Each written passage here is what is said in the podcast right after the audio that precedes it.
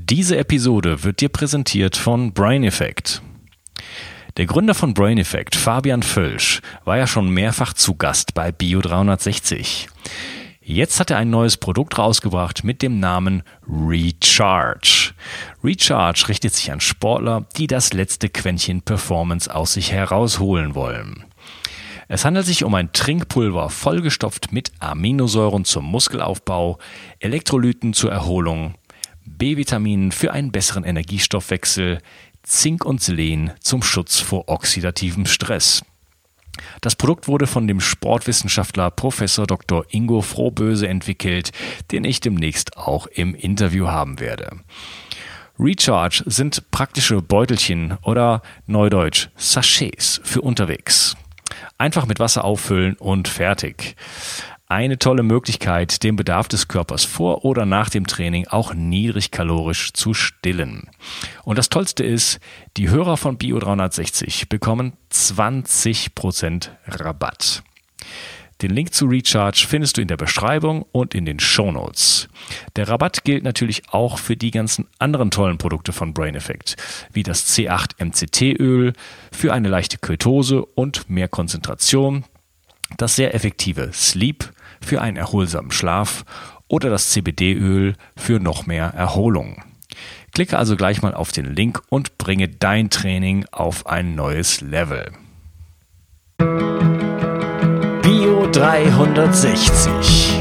Zurück ins Leben. Komm mit mir auf eine Reise. Eine Reise zu mehr Energie und fantastischer Gesundheit. Ich möchte dir das Wissen und den Mut vermitteln, den ich gebraucht hätte, als ich ganz unten war. Dabei will ich dir helfen, wieder richtig in deine Energie zu kommen. Zurück ins Leben. Hallo ihr Lieben, das ist der zweite Teil von meinem Interview mit Marc Maslow. Hallo Marc, grüß dich. Moin, moin, Unkas. Hey, cool. Ja, wir haben uns ja so ein bisschen allgemeiner über das Thema Sport schon unterhalten im ersten Teil. Ich würde jetzt gerne im zweiten Teil mal wirklich darauf eingehen, ähm, wie ich jetzt wirklich meinen Körper so ein bisschen umformen kann. Ähm, mir ist so aufgefallen bei mir selber, bei vor allen Dingen vielen Menschen auch. Ich habe gerade jemand wieder getroffen, den ich bestimmt 20 Jahre nicht gesehen habe. Der sieht noch genauso aus wie vor 20 Jahren ähm, von, vom Körpergewicht her. Ne? Und mir ist aufgefallen, dass viele Menschen so ähm, scheinbar hormonell, und das ist jetzt eine Frage an dich, so genau ähm, immer gleich aussehen, äh, sozusagen gefangen sind in einer bestimmten Gewichtsklasse oder dann mit dem Alter tendenziell ein bisschen noch zulegen. Ja? Aber oftmals äh, sehe ich so Typen sozusagen, die scheinbar festgewachsen sind, so an diese, an, an diese Menschen. Äh, Gibt es dafür eine Erklärung? Ja, also ich glaube, man muss schon individuell gucken. So, äh, es gibt natürlich den einen Teil, der einfach Veranlagung ist. Also wir alle haben halt eine bestimmte genetische Veranlagung. Die einigen einen Menschen sind halt ein bisschen kompakter gebaut. Ähm, dann gibt's halt Menschen, die haben eher längere Beine und kürzeren Oberkörper und umgekehrt. Die, die ähm, Körpergröße ist auch zum Teil zumindest auf, auf die Veranlagung ähm, zurückzuführen. Und ähm, ein ganz großer Teil, und das ist eigentlich äh, der Großteil, äh, ist Lebensstil bedingt. Also ähm, wenn jemand zum Beispiel einen gewissen gesunden Lebensstil pflegt, vielleicht auch gar nicht so bewusst, sondern weil er einfach äh, in diese Situation reingeboren ist und dann das so weitermacht, also sich viel bewegt. Ja, da gibt's ja auch zum Beispiel über einen Beruf ganz unterschiedliche Rahmenbedingungen. Ich habe zum Beispiel einen, erinnere ich mich noch, einen Kamerad, als ich damals äh, beim Bund angefangen habe, der war halt Maurer. So, da dachte ich so, ja, der, der sieht ja aus wie ein Kraftsportler. Ja, also richtig durchtrainiert, richtig ähm, wie so ein Athlet. Ja, und der, der hat aber gar keinen Sport gemacht. Der hat halt einfach durch seinen Job als Maurer hat er halt eben schwere Steine geschleppt und war den ganzen Tag auf den Beinen. Und mhm. hat dann wahrscheinlich auch, gut, da waren wir noch nicht so alt, da merkt man das dann häufig noch nicht so, wie wenn man irgendwie 20, 30 Jahre einen ungesunden Lebensstil ähm, pflegt. Aber ich meine mich zu erinnern, dass er auch zum Beispiel nicht so viel Alkohol getrunken hat. Also wenn jemand halt solche Rahmenbedingungen hat und sich halt gesund ernährt und das eben über Jahrzehnte macht, dann, äh, dann hält er eben auch eine gute Figur. Und äh, vieles ist aber eben auch ja durch das soziale Umfeld bestimmt. Also wenn jemand eben in einer Familie geboren ist, wo, wo vielleicht alle schon übergewichtig sind und sich nicht so gut ernähren und auch einfach nicht so viel bewegen, dann ist das halt die Referenz, mit der man ähm, äh, ja sozusagen startet. Und ähm, dann ist halt die Frage, wenn ich es ändern möchte, äh, dann kann das natürlich immer durch Zufall passieren. Ja, auf einmal mache ich einen Job, wo ich mich viel bewegen muss und nehme dann ab. Ähm, aber in den meisten Fällen ist da Eigeninitiative gefragt. So und das, das ist in meiner Welt in, in den meisten Fällen der Grund auch, warum Menschen vielleicht äh, ihr Leben lang so sind, wie sie sind. Ähm, eben ja aufgrund solcher Rahmenbedingungen wo ich eben Beispiele genannt habe. Ja, okay. Du hast die Genetik angesprochen, da fallen mir sofort die Afrikaner ein. Also die sehen halt einfach, also gerade die Männer, mitunter wirklich unverschämt, äh, unverschämt gut aus. Ja. Also ich habe da einen Freund zum Beispiel, der macht alles andere als Sport und auch alles andere als einen gesunden Lebenswandel. Und der sieht halt einfach aus wie ein Athlet. Ne? ja, also das Spannende ist ja auch die, ähm, also wenn man sich zum Beispiel jetzt Bodybuilding anguckt, wenn die auf die Bühne gehen, dann malen die sich ja den, den Körper braun an, ja, weil man dann die Muskeln besser sieht, weil das Ganze halt noch muskulöser wirkt und die Afrikaner haben halt den Vorteil, dass sie das gar nicht machen brauchen. Ähm, ich hatte noch ein, es gibt noch ein schönes Beispiel vielleicht auch zu der, zu dem Punkt eben vorher. Mhm. Wenn man zum Beispiel so Kultur nimmt, zum Beispiel die Japaner oder, oder auch Chinesen, die traditionell, ich weiß nicht, ob es heute noch so ist, aber es war bis vor einigen Jahrzehnten so, dass die ähm, ja sehr schlank waren. Und ähm, wenn man die oder auch Naturvölker, wenn man die ja auch ihr Leben lang eigentlich sehr schlank sind und auch sehr gesunde Naturvölker, die halt viel draußen leben, die kennen ja auch solche Erkrankungen wie zum Beispiel Diabetes oder Arthrose nicht in dem, also nicht annähernd in dem Maße, wie das eben bei uns der Fall ist in unseren Kulturen. Wenn man die aber versetzt in eine westliche Kultur, dann manifestieren die exakt die gleichen Beschwerden. Also ja. das wäre eben auch nochmal ein Indiz dafür, dass es eben lebensstilbedingt ist. Ja, okay. Trotzdem wundert es mich oder vielleicht, naja, also wenn ich Leute über Jahrzehnte beobachte, dann gehen die ja auch durch, durch unterschiedliche Lebensphasen, denke ich mal, durch. Ne? Ich kann mir nicht vorstellen, ich meine, ich beobachte die dann nicht alle so kontinuierlich, aber dass natürlich da auch mal äh, Höhen und Tiefen gibt und mal mehr Gesundheitsbewusstsein, mal weniger und nach einer Trennung vielleicht plötzlich wieder aktiveres Leben führt und so weiter und so fort. Aber ich sehe wenig, ähm, wenig Schwankungen. Ne? Naja, ähm, nichtsdestotrotz äh, würde mich jetzt mal interessieren, so mit all deiner Erfahrung.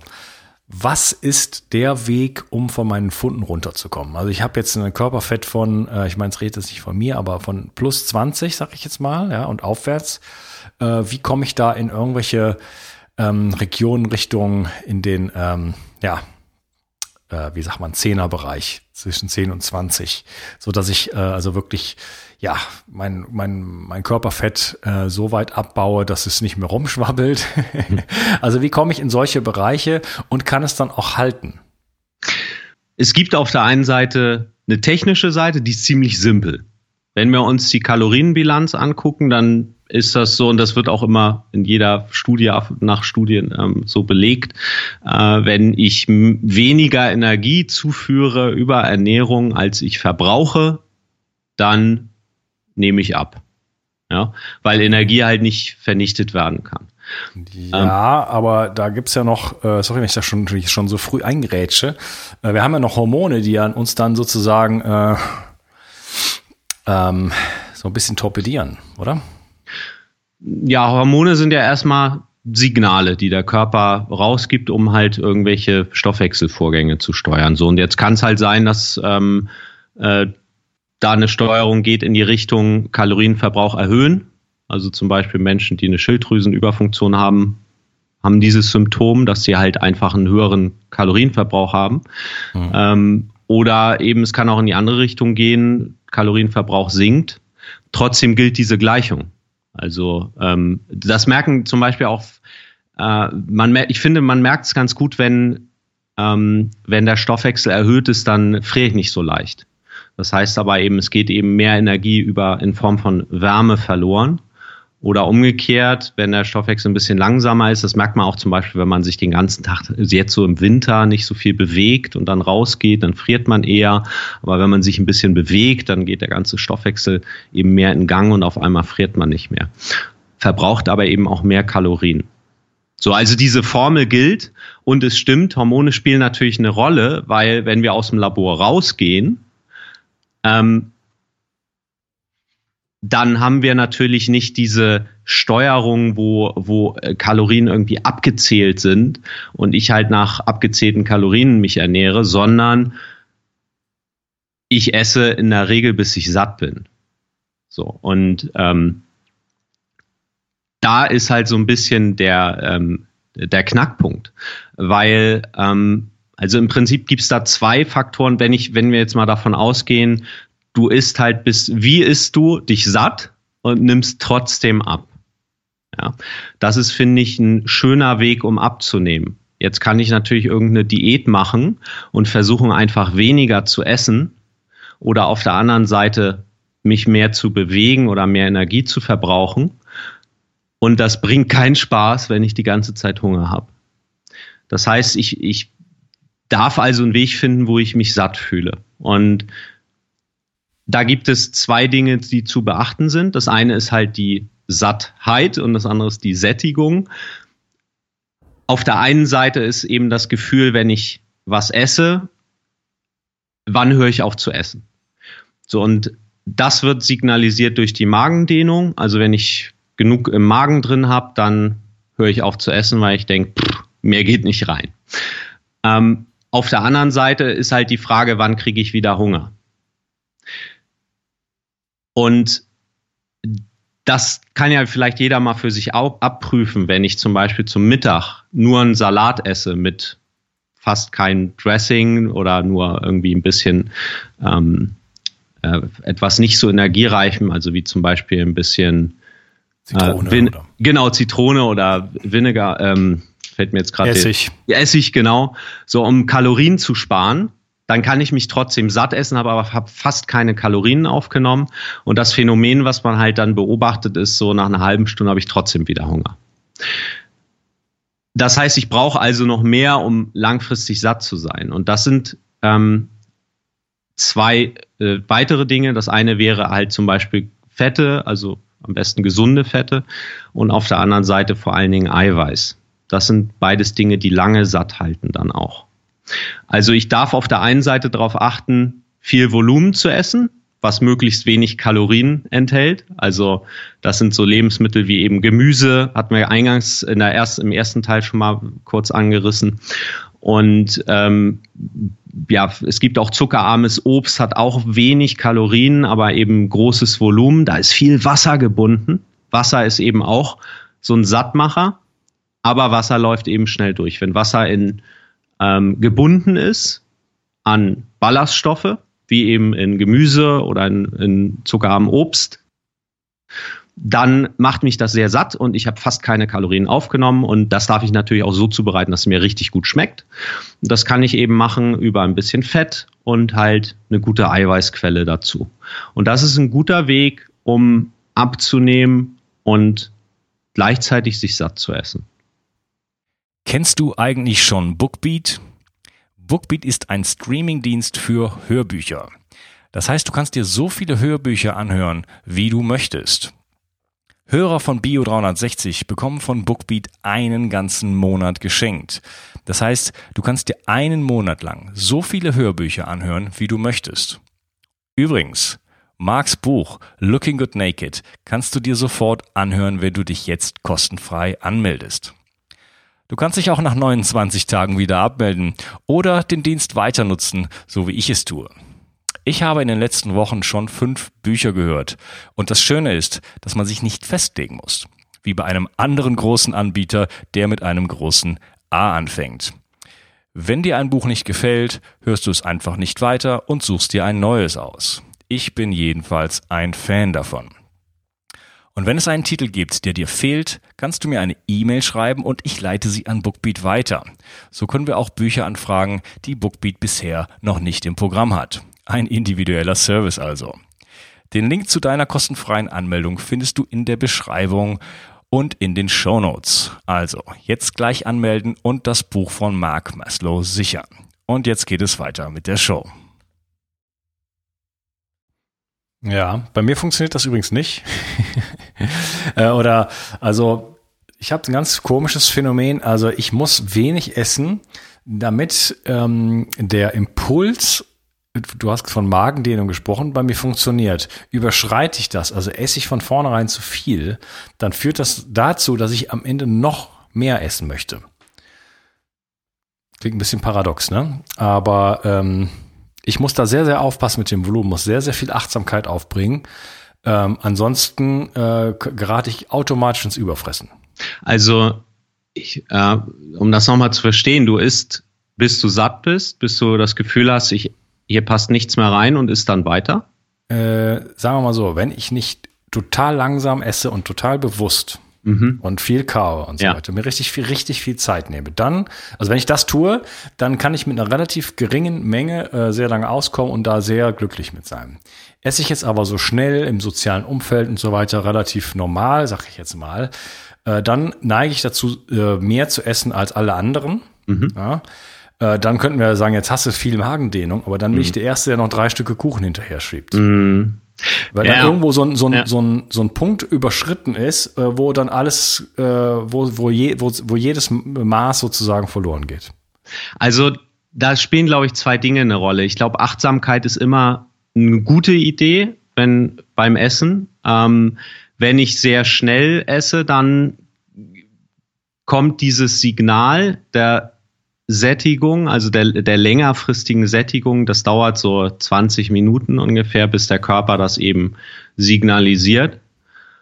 Das heißt, wenn ich in 10 Minuten alles esse, dann ja. merke ich gar nicht, wie ich satt werde. Ja, also das ist ein guter und wichtiger Punkt, halt langsam und achtsam zu essen. Und ähm, das Zweite ist klar, wenn ich ähm, wenn ich dann halt zu Lebensmitteln greife, die eben genau das nicht berücksichtigen, also sprich eine hohe Energiedichte haben und eine niedrige Nährstoffdichte, wie zum Beispiel ein Stück Kuchen oder so, dann bin ich bei dir, das ist bei mir genauso. Also ein Stück Kuchen passt immer rein, äh, noch. Oder das für immer habe ich sozusagen einen zweiten Magen für. Oder genau das gleiche mit Eiscreme oder so. Das sind halt ja. diese hochverarbeiteten, auch sehr leckeren. Also ich sage auch nicht, dass man das komplett, ähm, halte ich sogar in den meisten Fällen für kontraproduktiv ähm, darauf jetzt vollständig zu verzichten, sondern ähm, ich glaube, ein schönes Ziel ist, dahin zu kommen, dass das was Besonderes bleibt. Also nichts ja. für jeden Tag, sondern also das ist zum Beispiel ein Weg, den ich meinen Klienten empfehle und den ich auch selbst seit Jahren gehe. Ich gehe auch zum Beispiel einmal die Woche. Wir haben hier im äh, Norden von Hamburg ist eine wunderbare, richtig schöne Eisdiele. Da gehe ich einmal die Woche mit meiner Freundin Eis essen. Ähm, und ja, da gibt's dann zwei Kugeln Eis für mich und äh, danach bin ich dann auch zufrieden, aber ich gehe halt nicht mit Hunger dahin. Mhm, okay. Zwei Kugeln ist ja auch übersichtlich.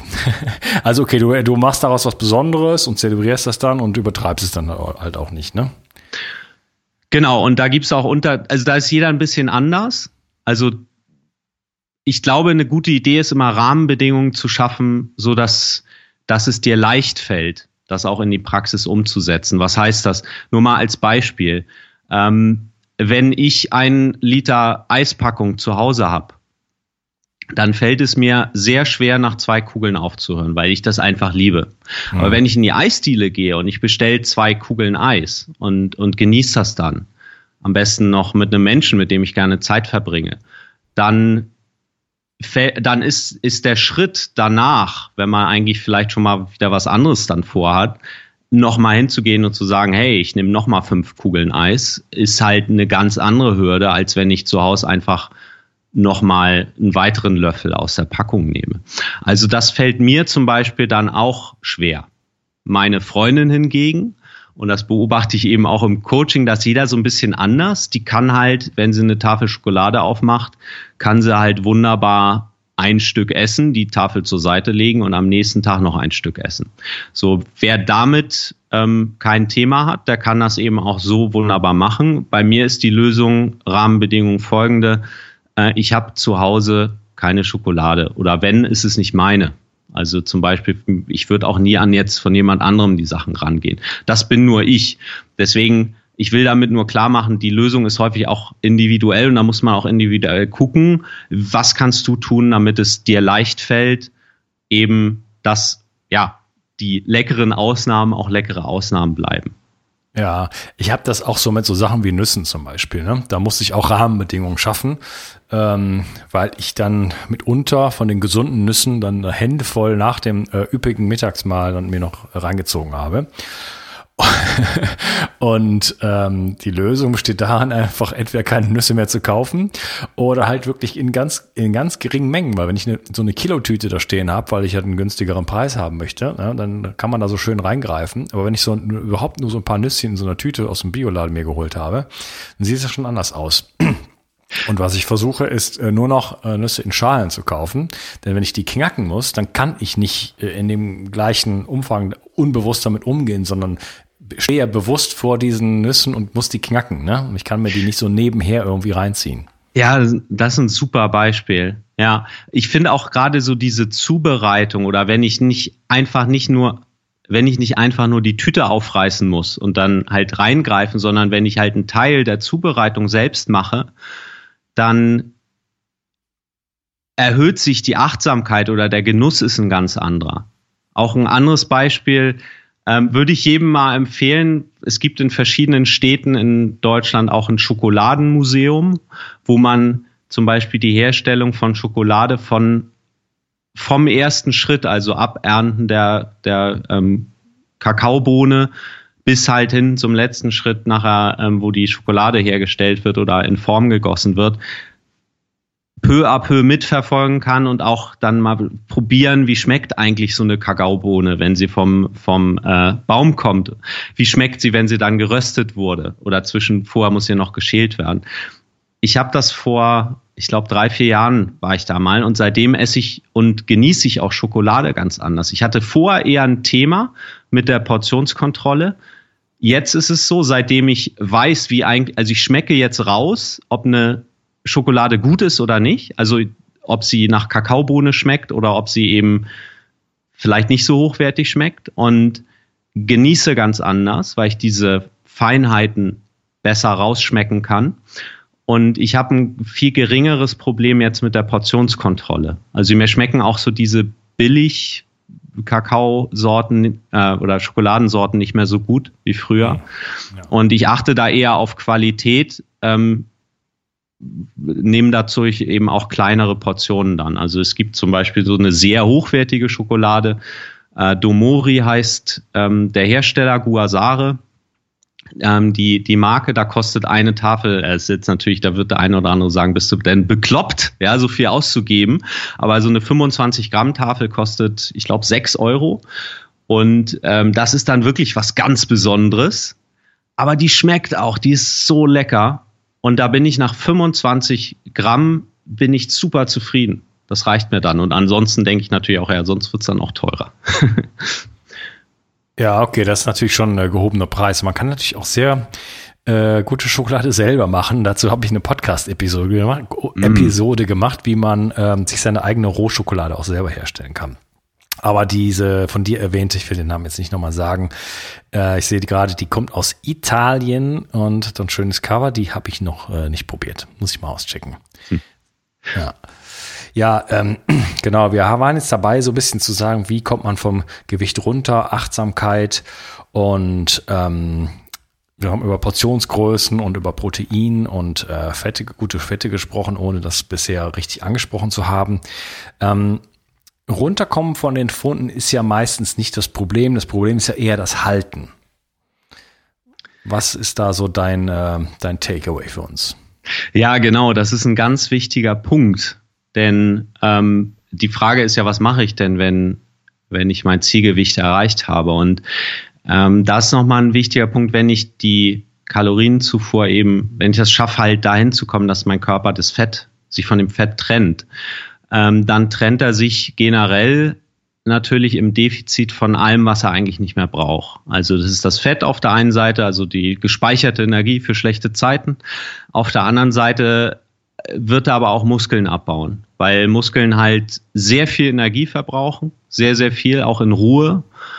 Und wenn ich die nicht benutze, also den ganzen Tag am Schreibtisch sitze oder mit dem Auto durch die Gegend fahre, ähm, dann sagt er sich natürlich, ja, warum soll ich denn diese ganze Energie jetzt raus, äh, rausschmeißen weiterhin, wo doch die Energie gerade knapp ist. Ähm, und die Lösung in dem Fall ja, ist simpel, benutzt die Muskeln, also zeig deinem Körper, die brauche ich noch, die bitte nicht abbauen. Und damit sorgst du eben dafür, dass dein Kalorienbedarf, also Kalorienverbrauch, auch wenn du auf dem Sofa liegst, weiterhin hoch bleibt. Und man, es gibt ja diesen Begriff Jojo-Effekt, dass da ist ein wichtiger Faktor eben auch, dass Menschen dann beim Abnehmen auch die Muskeln abnehmen. Dadurch sinkt der Kalorienbedarf eben noch mehr. Und wenn sie dann irgendwann sagen, so jetzt habe ich mein Zielgewicht erreicht, jetzt gönne ich mir aber auch mal wieder ein bisschen mehr, ähm, dann nehmen sie noch schneller wieder zu, weil eben der Bedarf oder der Verbrauch ähm, niedriger ist. Also die Lösung ist hier Krafttraining und das ist meiner Meinung nach ähm, auch der wichtigste Faktor im Training, wenn jemand abnehmen will und auch schlank bleiben möchte.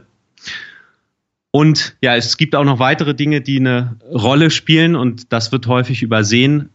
Es geht ja im Prinzip erstmal um eine Veränderung im Verhalten. Also ich möchte mein Ernährungsverhalten ändern und ich möchte eben auch regelmäßig trainieren. Und Veränderung beginnt eben im Kopf. Also alles, was wir tun im Außen, das denken wir zunächst mal. Und die meisten, das finde ich immer faszinierend, wenn ich Menschen frage, die halt ja, mir auch eine Frage stellen und sagen, hey, ich möchte gerne abnehmen, was soll ich denn tun? Und ich dann zurückfrage, ja, was glaubst du denn, was sinnvoll wäre? Ähm, dann geben die meistens genau 80 Prozent der Antwort, die ich auch gegeben hätte, sagen, ja, ich müsste eigentlich vielleicht mal mich gesünder ernähren und Sport wäre vielleicht auch ganz gut. Ähm, also die Frage ist ja, warum ist jetzt nur eine These, warum wissen denn so viele Menschen, was sie eigentlich tun sollten und warum tun sie es nicht? Ja, und ähm, ja, sie wissen es also, sie schaffen es auf irgendeine Weise nicht, ihre Gedanken in die Tat umzusetzen. Und dazu kommt ja noch, wenn man sich jetzt ins Internet begibt und einfach mal googelt, ja, zum Thema Krafttraining oder zum Thema Ernährung, da wirst du ja bombardiert mit Informationen. Und die Frage ist, was ist davon wirklich wichtig? Und das hat mich ja auch jahrelang auch übers Coaching habe ich mich immer wieder, ja, wie, wie bringe ich das denn gefragt, wie bringe ich das denn auf den Punkt? Und das, was ich da als Lösung entwickelt habe, nenne ich die Markformel. Zufälligkeiten mit real existierenden Personen sind rein zufällig. Jeder dieser Buchstaben steht halt für ein Element und das soll mhm. halt verdeutlichen, worauf legst du erstmal deine Aufmerksamkeit, wenn du Fortschritte sehen willst. Und das fängt eben an mit dem M, das steht für mentales Training und damit meine ich alles, was wir mit unserem Kopf machen. Also wie motiviere ich mich, wie steuere ich meine Gedanken und dadurch auch meine Gefühle, wie ja, steuere ich meine Gedanken so, dass ich meine Ziele auch in die Tat umsetze. Das zweite ist dann A steht für ausgewogene Ernährung, also die Ernährung, über die wir eben auch schon gesprochen haben. R steht für richtiges Krafttraining. Richtiges deswegen, weil es halt bestimmte ja, Grundprinzipien gibt, die man beachten sollte, damit Krafttraining auch wirklich effektiv ist. Und K dann für Cardiotraining. Und damit meine ich im weitesten Sinne Bewegung, die kein Krafttraining ist. Und das sind eigentlich die vier Dinge, wenn du die unter Wind hast, dann wirst du ganz schnell auch Veränderungen sehen. Das sind also sozusagen die vier Hauptfaktoren. Ja, also sorry, kannst du mal wiederholen? Mentales Training, dann zweites? Ausgewogene Ernährung. Ausgewogene Ernährung. Mhm. Genau. R wie richtiges Krafttraining und K wie Cardiotraining. Und die bauen aufeinander auf. Also sprich, wenn ich mit der Ernährung anfange, aber ich habe mir, ich habe den ersten Teil nicht unter Wind. Also ich habe mir nicht Gedanken gemacht, wie motiviere ich mich eigentlich, wie bringe ich mein Wissen in die Tat. dann wird zum Glücksspiel. Ja, einige machen das automatisch richtig, die haben es auch gelernt irgendwie. Vielleicht in anderen Lebensbereichen sind das solche Maschinen, sage ich immer. Ich war nie so einer. Ich habe aber zum Beispiel einen Klienten, der hat das Thema nicht, der muss nur wissen, was er zu tun hat und setzt das gnadenlos um. Also der kann dann auch sozusagen nur Rick machen, ja, oder Arc. Aber in der Regel für die meisten Menschen baut das aufeinander auf. Das heißt, bevor ich ähm, nicht den mentalen Part. Und damit meine ich vor allem zum Beispiel so Fragen wie, was ist denn eigentlich dein Ziel? Habe ich ja hier auch schon mehrmals die Frage gestellt. Ja, Sport, ja, Sport ist immer gut, aber warum? Ja, warum möchtest du ähm, zum Beispiel laufen gehen oder warum möchtest du Krafttraining machen? Was ist eigentlich dein Ziel? Ist es wirklich die sichtbare Veränderung? Willst du wirklich abnehmen oder ist es irgendwas anderes? Also das ist einmal ein klares Ziel zu haben und zweitens auch zu wissen, warum möchte ich das denn eigentlich? Ja, okay, mein lieber Marc, wie man äh, sein eigenes Wissen in die Tat umsetzt, äh, darüber würde ich gerne im nächsten Teil mit dir sprechen. Ja, denn das ist, glaube ich, äh, ein sehr, sehr wichtiges Thema, denn äh, du hast ja schon angesprochen, das Wissen ist im Grunde genommen da. Die meisten Leute wissen bereits, was sie zu tun haben. Ähm, das merke ich auch immer im Coaching. Der Klient kommt zu dir und sagt, das ist mein Problem und das ist meine Lösung. Und äh, dann sage ich immer, ja, genau, hast ja mir ja gerade gesagt, dann hält man den Leuten den Spiegel vor und dann kommt, kann, ähm, also der, der Moment der Erkenntnis ist einfach der wichtige. Ne? Äh, welche Strategien es aber gibt, um das, das bereits vorhandene Wissen äh, in die Tat umzusetzen, darüber unterhalten wir uns dann im nächsten Teil und ich freue mich, dass du heute dabei warst, mein lieber Marc. Mach's gut, ciao. Ciao. Ich möchte dir etwas schenken. Und zwar habe ich dir einen Audiokurs aufgenommen, wo ich dich in sieben Schritten zu mehr Energie und fantastischer Gesundheit führe. Das Einzige, was du tun musst, ist unten in der Description auf den Link zu klicken, dich dort einzutragen und dann bekommst du von mir kostenfrei diesen Audiokurs nach Hause geliefert. Wenn du das Gefühl hast, dass ich heute deinen Tag ein bisschen schöner gemacht habe, dann möchte ich dich einladen, auch meinen Tag etwas zu verschönern und auf iTunes zu gehen und für mich dort eine 5-Sterne-Bewertung und eine Rezension zu hinterlassen. Da würde ich mich riesig freuen und ich wünsche dir einen wunderschönen Tag. Bis dann, dein Onkas. Ciao. Bio 360 Zurück ins Leben. Komm mit mir auf eine Reise. Eine Reise zu mehr Energie und fantastischer Gesundheit. Ich möchte dir das Wissen und den Mut vermitteln, den ich gebraucht hätte, als ich ganz unten war. Dabei will ich dir helfen, wieder richtig in deine Energie zu kommen. Zurück ins Leben.